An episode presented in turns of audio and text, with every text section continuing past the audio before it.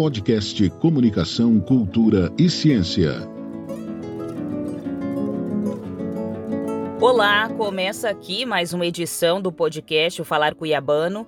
Eu sou Dalila Rodrigues, mestranda em Estudos de Cultura Contemporânea pela Universidade Federal de Mato Grosso. Estamos produzindo por vias sonoras conteúdo científico uma pesquisa com o objetivo de aprender e refletir sobre um acontecimento na cultura contemporânea, o lugar do falar cuiabano hoje nos espaços da arte e de poder em Cuiabá. A ideia do uso do podcast como repositório de conteúdo de ciência é do professor Dr. Pedro Pinto de Oliveira, orientador nessa jornada acadêmica. Esse podcast científico tem uma dupla utilidade para o pesquisador, é produção de informação, serve como referência, coleta de dados para a pesquisa. Para você que está nos acompanhando, serve como divulgação científica.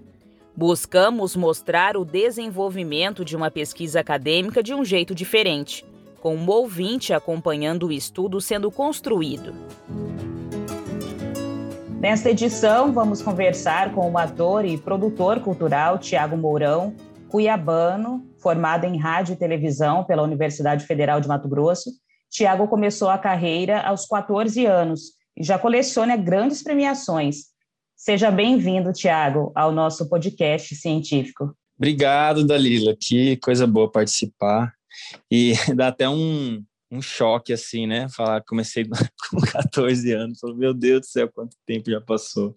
Então, Tiago, primeiro eu já começo perguntando para você, o seu personagem bem conhecido, como que surgiu a ideia de criação do personagem Chodito? Então, Chodito, ele é, surgiu na faculdade, né? Uma disciplina ali que trabalhava ó, as linguagens, assim, da comunicação, né? Eu caí num grupo de trabalho que foi falar sobre a linguagem ribeirinha.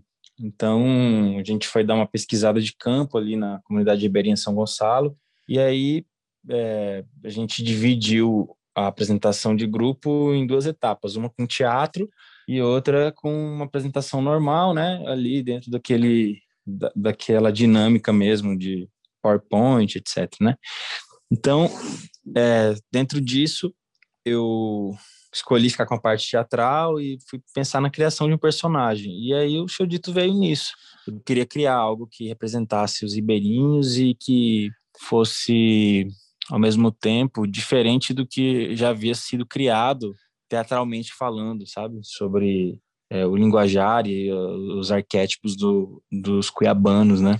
Que a gente tinha muita referência de Leo Arruda e também já de Niquilau. Então eu tentei, né, dei uma pesquisada e tentei é, diferenciar um pouco, né, para criar um universo que pudesse ter bastante identidade também e que marcasse o meu trabalho como como artista. Então foi, acho que acredito, um pouco intuitivo também da minha parte, né?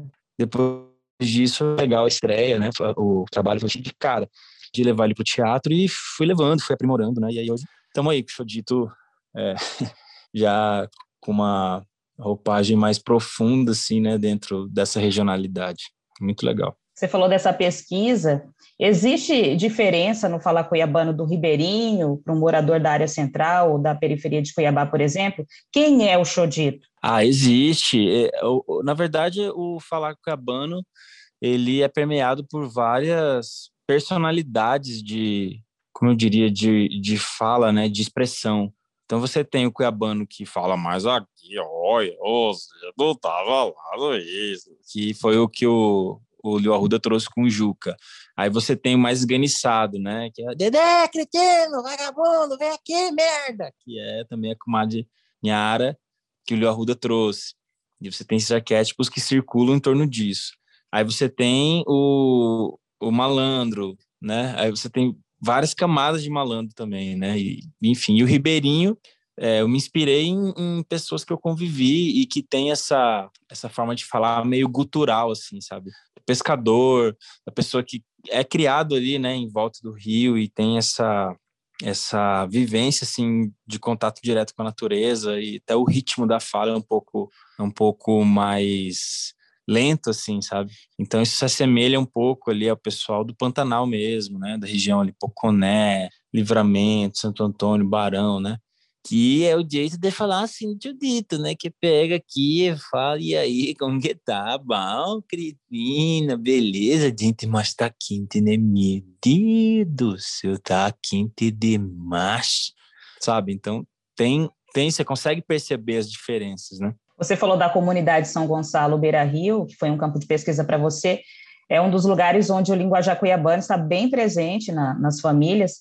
Essa apreensão para o personagem veio de, de um conjunto, então, de características dos moradores, ou teve uma pessoa específica que você olhou e disse, é assim que o personagem tem que ser? Não, a minha experiência com a comunidade ribeirinha São Gonçalo, ali na, na pesquisa, foi de criar é, o universo do personagem, sabe? Criar um pouco de enredo para ele, né? Falando sobre a história da pesca ali, sobre os artesanatos, né, de barro ali naquele momento, né, que a gente tinha para falar no trabalho. Então, o, o, a estrutura narrativa do personagem foi criada assim nesse contexto. Mas aí na hora de, de criar, a gente tem muitas referências, né, e a gente acaba absorvendo um pouquinho de cada. Então, eu lembro muito de um amigo do meu avô que falava um pouco parecido. Lembro de um professor que eu tive que também falava um pouco parecido, só que ele já tinha uma uma fluência melhor na fala, né? Ele era um professor de filosofia, mas ele era bem cuiabano, sabe? Então ele tinha um pouco essa essa oratória, né? Que eu até trago às vezes para o Xodito. E aí um pescador que você conversa ali na comunidade de São Gonçalo, até mesmo em Bom Sucesso, ou em outra região, sabe? Então, eu acho que no decorrer da nossa vida a gente vai pegando um pouquinho de cada, né? E aí a gente acaba jogando tudo isso no caldeirão e trazendo para fora de alguma forma, assim, que expresse o que, o que habita na gente mesmo. Você chegou a estudar essa variação do linguajar por região? Como a gente falou da área central, periferia, o ribeirinho. Você fez um estudo nesse sentido para a criação do personagem ou o Ribeirinho era o que você queria? Então o foco era só esse? É, eu, eu o meu estudo, eu diria que ele não foi tão antropológico assim, sabe? É, eu acho que eu fui muito na intuição, né, de perceber que em determinados lugares a fala era de um tipo, mas não necessariamente eu, eu situei esses lugares, né? É, e enfim, com, com, as minhas referências ali do que eu acreditava ser o ribeirinho, né, e do que eu via perto ali desse tipo de linguajar também, foi onde eu resolvi construir, né. Então, foi algo assim que foi brotando e foi sendo readaptado, né, com o decorrer dos anos, né fazem 15 anos que eu faço Xodito, então ele já passou por muitas transformações, assim, sabe? Bom, Tiago, você não fala cuiabano no dia a dia, não possui um sotaque evidente. Foi difícil aprender a falar cuiabano para interpretar o personagem? Não, eu sempre, eu sempre falo normal e tal, porque aí a gente como comunicador também a gente vai né, lapidando e tudo. Mas eu cresci em ambientes de, de fala cuiabana, então isso já, já veio assim, né, da minha infância e quando eu, sempre que eu queria imitar o Cuiabano, eu conseguia com muita facilidade. Então não, não foi um problema para mim não, foi super é, super natural mesmo assim, sabe? Super fluido. O que é mais difícil capturar e colocar em cena em relação à fala do Cuiabano? O que é mais difícil, eu acho que é a espontaneidade. É o principal, porque, por exemplo, eu, eu tento ser o mais espontâneo possível com o meu personagem, com os dois personagens que eu já faço, né, e com outros também, mas falando do cuiabano, né? É, eu tento dar naturalidade, sabe? E a piada ela é pensada, mas ela é reproduzida como se fosse espontânea, sabe? Então, às vezes eu vou gravar algo e eu faço aquilo dez vezes até eu achar que tá natural. E é louco você pensar isso, porque pô, você repetiu dez vezes a mesma frase, né? Teoricamente, a natural era para ser a primeira, mas é isso, você acaba tecnicamente é, entendendo o lugar da naturalidade mas mesmo é, buscando toda essa naturalidade, fugindo da caricatura, é, eu, eu acredito que eu não chego no lugar onde o, o legítimo, sabe, o original, o, o, o cuiabano raiz chega, você entende? Então, por exemplo, quando a gente escuta esses áudios de WhatsApp vazados, assim, né, que são muito comuns, é, de uma fala cuiabana, e que é muito engraçada, velho. É muito engraçada a forma natural, a forma espontânea como aquilo saiu, como aquela conversa saiu. Esses dias saiu uma fala ali do, do, do pessoal de Nobres com com o livramento. Eu acho, não sei se você chegou a acompanhar, saiu até no jornal uma, uma discussão. Isso é muito bom, velho. E assim, eu não consigo reproduzir isso, sabe? Porque é muito espontâneo. Mas é isso, é um lugar assim, é a linha tênue, porque ao mesmo tempo, se você coloca um texto, uma pessoa é, que né, é, é, é, esse diamante bruto, assim, né? É, é o ribeirinho cuiabano, né? O pantaneiro raiz. Dizer ele não vai conseguir dizer com espontaneidade que um, um texto precisa, né, ser dirigido. Então, aquilo eu acredito assim que só sai nessa circunstância, né? E por isso que é tão legal e, e para mim assim, é tão tão inalcançável. Não tem como. Eu, eu, acho que nenhum dos artistas que eu vejo aqui trabalhando com com com linguajar e tal consegue atingir esse nível de espontaneidade, né? Mas eu acho que isso é natural também. É, são lugares diferentes. O que mais você cuidou nesta apreensão do falar cuiabano? Quando você teve a ideia do personagem, começou a observar o modo de falar do cuiabano, alguma característica específica que você analisou? Por exemplo, existe a troca do L pelo R na formação de palavras. Uhum. Eu reforço, o que mais você cuidou nesta apreensão do falar cuiabano? É, eu, eu tento trazer para o texto também, quando eu vou escrever, de xodito, né, quando eu vou responder algo como xodito, é, então, jeito eu escrevo D-J-E-I-T para soar jeito, né? Seus cretino e tal. E essa fonética que para mim é muito natural, assim, sabe? Às vezes eu falo mesmo sem pensar, mas é, quando eu falar, ela vem, né? Então, é, a embocadura do, do personagem ela já traz um pouco isso, né? E aí, como a gente tem esse hábito de conviver com, com, com o falar com a banda, então vem o, a troca do L pelo R, a troca do A, O, tio pelo M, por exemplo, se eu vou falar, eu, eu tô indo no centro comprar um sound, um sound, tipo, é, eu vou comprar um som, mas em Cuiabano eu falo sound, entendeu? E aí, se eu for falar pão, em Cuiabano eu falo pão, eu troco de novo, então tem um pouco dessas brincadeiras, assim. O Chodito já ocupou espaço no teatro e na televisão, ou seja, no campo da arte e do poder. A autora Vera França nos diz que a mídia televisiva se distingue da configuração comunicacional baseada na lógica emissor, mensagem e receptor. Vera ressalta a articulação de sujeito, sujeito e texto. Existe uma equipe de produção. Né? Como foi levar o Chodito para a televisão? Houve intervenções na fala do personagem para ocupar esse espaço de poder, a TV aberta? Olha, sempre é, fui super é, bem recebido, assim, com relação a essa, essa dinâmica, sabe, do meu texto, né? A única coisa que a gente tem que tomar cuidado é que no teatro a gente tem a liberdade de é, dizer coisas que naturalmente você consegue filtrar pela censura, né? Ao contrário da TV aberta e dos horários ali de, classificação. Então, se eu vou num programa de variedades que é exibido meio-dia, eu não posso falar os palavrões. E palavrão é algo que também é um pouco inerente do falar cuiabano, a forma de falar, né? Cesso, por exemplo, é uma palavra que ela, ela é um patrimônio do vocabulário cuiabanês. Só que é, não há essa maldade no falar, né? Da, dessa palavra. Mas quando você vai colocar isso na TV aberta, você não pode. Então, são essas as restrições que eu acabei tendo, mas que também não prejudicaram, não. No, pelo menos no meu trabalho, não prejudicaram. É, no mais, são as coisas técnicas mesmo, de você fazer parte de uma estrutura de gravação, de você se preocupar com a câmera na qual você está dirigindo seu texto, é, com a emissão do som, com o tempo de fala que você tem, que no teatro é diferente, né? Então você tem ali 30 segundos para falar uma coisa. Então, pronto, é aquilo que você vai ter. A TV, ela não vai exceder esse tempo, você tem que respeitar. E assim por diante.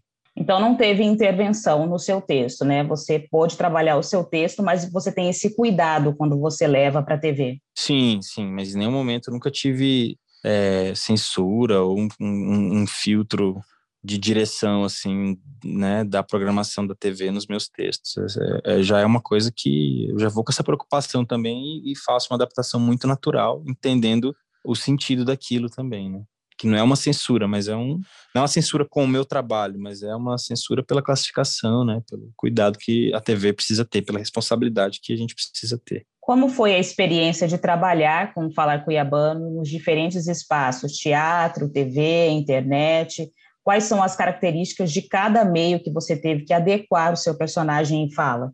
Bom, no teatro a gente tem muita liberdade, né? E aquela dinâmica do improviso é muito muito legal assim, porque ah, mexe com a gente, né? A coisa daquela aquele fogo assim, sabe, de que aquele momento não vai se repetir e daquele calor, né? E que a gente está sentindo tanta falta aí, mais de um ano sem se apresentar. É, mas é isso, no teatro é dessa forma, na TV a gente tem um pouco da frieza do, do estúdio, né, e da coisa toda. E na internet, para mim, foi um processo interessante, porque eu tive que modificar algumas concepções uh, psicológicas do meu personagem. Por exemplo, é, quando eu criei ele para o teatro, eu criei ele com um olhar de, de um senhor velho, né? Um ribeirinho que pesca, que tem filho, que tem neto e que, né, vem aí de uma geração para contar a história. E até minha construção de fala era mais lenta, de corpo, né? E aí quando eu fui para é, mergulhar assim no universo do Instagram mesmo, que foi onde o personagem se destacou, né? É, utilizando dos recursos do aplicativo de de pergunta e resposta, de enquete, de tantas outras coisas, eu tive que pensar o seguinte: um ribeirinho velho, né, é, já de idade e tal, que tem filhos e netos, que vida pesca, não é, não teria essa desenvoltura no, no Instagram, sabe? Se eu fosse pensar assim no, na construção do arquétipo teatral e de respeitar isso né, em todos os campos ali que eu fosse atuar com a história do personagem. Então, é, eu tive que abrir mão disso, porque tive que entender que não, o Chodito ele precisa se comunicar bem, ele precisa atingir outros públicos, então ele vai ser mais dinâmico na internet e, e isso vai trazer ele para um outro lugar, e, é, talvez até de rejuvenescimento mesmo do próprio personagem. Então, se você me perguntar hoje qual é a idade do Chodito, eu não sei te dizer, sabe? Tá ali entre, sei lá, 40 e 60 anos mas é, eu tive que fazer essas adaptações. E eu acho que eu acabei me encontrando muito bem na internet porque deu muito certo aceitar que eu precisava usar esses recursos que né ele é, tem que estar tá ali conversando a, a, internet é uma porta ali para a gente formar plateia para a gente formar público para a gente construir audiência e a audiência que você consegue construir na internet nessa relação interpessoal, dando essa dinâmica de fala para o público também, sabe, na comunicação de duas vias, isso faz a audiência ir com você para onde você for. Você vai para o teatro, é, o pessoal vai te assistir. Você vai para a TV, o pessoal vai te assistir. Então, é muito legal esse processo. E a internet eu senti que me trouxe isso. E foi onde eu, eu, eu mais é, mergulhei assim num trabalho de construção e de pesquisa e de né, execução é, durante esses dois anos, esses dois últimos anos. Você falou do trabalho na internet, as mídias sociais possuem um alcance sem precedente. Qual que é a reação do internauta com o linguajar cuiabano? Olha, quando é, quando faz, eu acredito assim, o humor ele ele existe quando existe identificação. Você ri daquilo que você sabe o contexto. Então, se você faz uma piada é, de um linguajar em que você não tem uma preocupação de pelo menos inserir um contexto universal na, na construção do texto, ele não faz sentido para quem não conhece, né? É, então, o sucesso do Chodito ele é muito em cima do público mato-grossense e todas as vezes que eu consegui transcender esse limite geográfico foi quando eu consegui construir piadas que é, trouxessem de alguma forma essa identificação né, no contexto com quem estivesse assistindo e que não tinha ainda contato com o linguajar cuiabano, entende? Então, acho que dentro disso, assim, que eu vejo a repercussão do trabalho, sabe? O linguajar cuiabano, ele está também em suas produções musicais, Morena do Baguncinha, Rap do Chodito. O que te inspira para essas criações? Ah, eu acho que é o seguinte, eu, depois de um tempo com o Chodito, eu, eu já vinha dessa, dessa coisa do personagem ser um representante raiz da cultura, né? Trazendo ele como um ribeirinho e tal. É, e aí depois de um, eu não falava ainda sobre cultura no meu sobre o linguajar em si, né? O linguajar cuiabano e toda essa essa cultura, mas no sentido mais mastigado da coisa. Eu não, não falava disso, né? Nos, nos espetáculos. E aí, durante um período, eu senti essa necessidade de reformular o Chodito e eu comecei a trazer mais coisas relacionadas à nossa cultura, ao nosso linguajar, é, e trazer isso como uma bandeira para o trabalho dele, para a narrativa, né, dele mesmo, para o storytelling dele, né? Então, eu fui estudar viola de coxo para aprender a compor e a tocar nela. Fui estudar mais sobre linguajar, então eu criei blocos no texto em que eu falo sobre o linguajar cuiabano, que eu criei um, um certo dicionário, é, que eu que eu falo um pouco mais de costumes, né? E que enriqueceu muito o personagem. E aí trazer a música ainda foi, foi algo assim que foi um, um, uma das melhores decisões que eu tive na história do personagem, porque enriquece muito você valorizar a viola de coxo, você trazer isso, né, para um cenário atual, eu ver uma galera jovem interessada em aprender viola de coxo, porque me viu tocar, porque gosta do meu trabalho, sabe?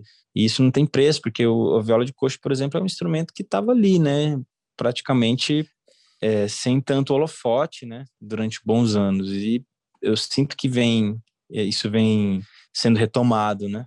E eu sinto que o, meu trabalho também tem um pouco de responsabilidade nisso. Então, foi muito legal passar por esse processo de, de pesquisa e de imersão na nossa cultura. E aí, a partir disso, eu, eu tento pensar como o personagem pensaria em determinadas situações e compor. Eu sempre tive muita facilidade em compor, desde de novo, assim, né? E no meu mercado de comunicador eu compus muitos jingles já e tal. Em outros espetáculos eu também trabalhava com composições musicais. E aí foi só trazer isso para o universo do meu personagem que foi gol. Você já tentou levar o Falar Cuiabano por meio do personagem para fora do estado? E há espaço para Falar Cuiabano nas artes fora de Mato Grosso? Já, já tentei, já tive algumas experiências em São Paulo, é, fui para o Nordeste apresentar também. E é como eu te disse, há espaço, mas a gente precisa inserir um contexto global, assim, sabe? Para conseguir criar o sentido na cabeça das pessoas. Por exemplo, não adianta eu chegar é, num, sei lá, num paulista e falar, né, mas tá quente, né? Isso pra gente é engraçado, porque a gente tem, tem, todo mundo tem uma história de alguém que você cruzou, sei lá, numa venda, num elevador, num ponto de ônibus ou qualquer outro lugar e que o assunto foi esse, assim, né? Você olhou um para o outro e falou, ah, mas tá quente, né? Isso faz parte de Cuiabá, né? Então, esse tipo de coisa não faz sentido fora. É, ou então chegar e falar, o que, que é esse? Tipo, pra gente, a gente entende todo o contexto.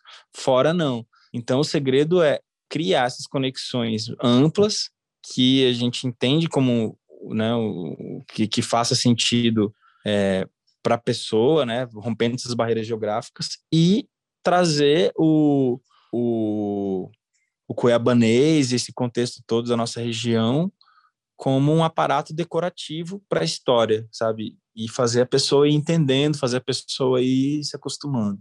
Acho que é um trabalho mais árduo, assim, né? Do que, sei lá, simplesmente escrever um texto neutro. Mas eu acho que é muito possível e é o que eu tenho tentado fazer.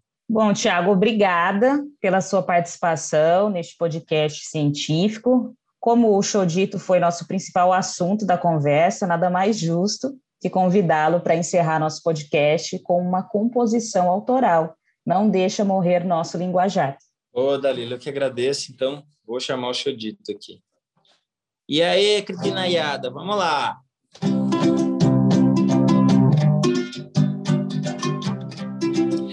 De te esquecer, não de te acabar, não de te morrer o nosso linguajar, não de te esquecer, não de te acabar, não de te morrer o nosso linguajar. Cara de catiça, loido de japaco dos cainha, que tomou te espada do teu mano prateado na esquina, que rufou mão e de chorro até de noite. Que sepa de murro agora, quando que se vote. Que sepa de murro agora, quando que se vote. De te esquecer, não de te acabar. Eu sou Dalila Rodrigues, conversei com o ator e produtor cultural Tiago Mourão essa entrevista é parte da pesquisa de mestrado que desenvolvo no programa de pós-graduação em Estudos de Cultura Contemporânea, o ECO, na UFMT.